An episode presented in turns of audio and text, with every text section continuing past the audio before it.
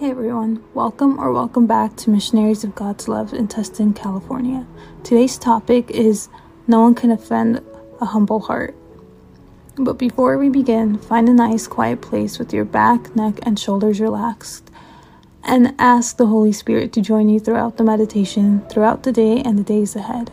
Savor the fresh air that is given to us by God. If you feel like you don't deserve Him, then you're not alone.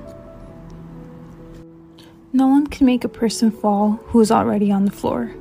The only ones who can be pushed, offended, or humiliated are the ones who are full of themselves.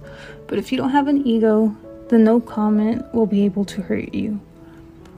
This is a great moment to find out how humble we are. If we find that we get offended by comments or because no one complimented us, then we need to work on becoming humble because those things should not be getting under our skin.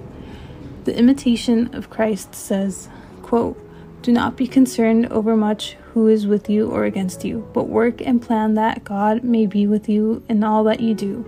Keep a clean conscience, and God will mightily defend you. For whoever enjoys the protection of God cannot be harmed by the malice of man. End quote.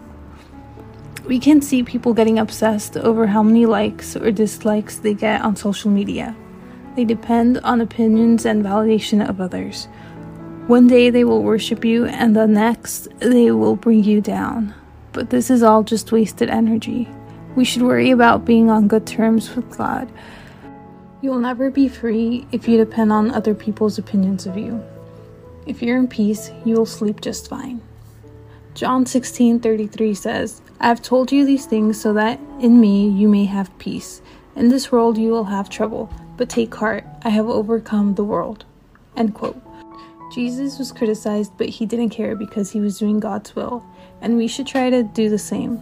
People can do and say what they want, but that's their problem. Try to be in peace and in the presence of God at all times. Ask yourself if you get easily offended by other people's criticisms of you. If you do, then it could mean you are not yet exactly humble.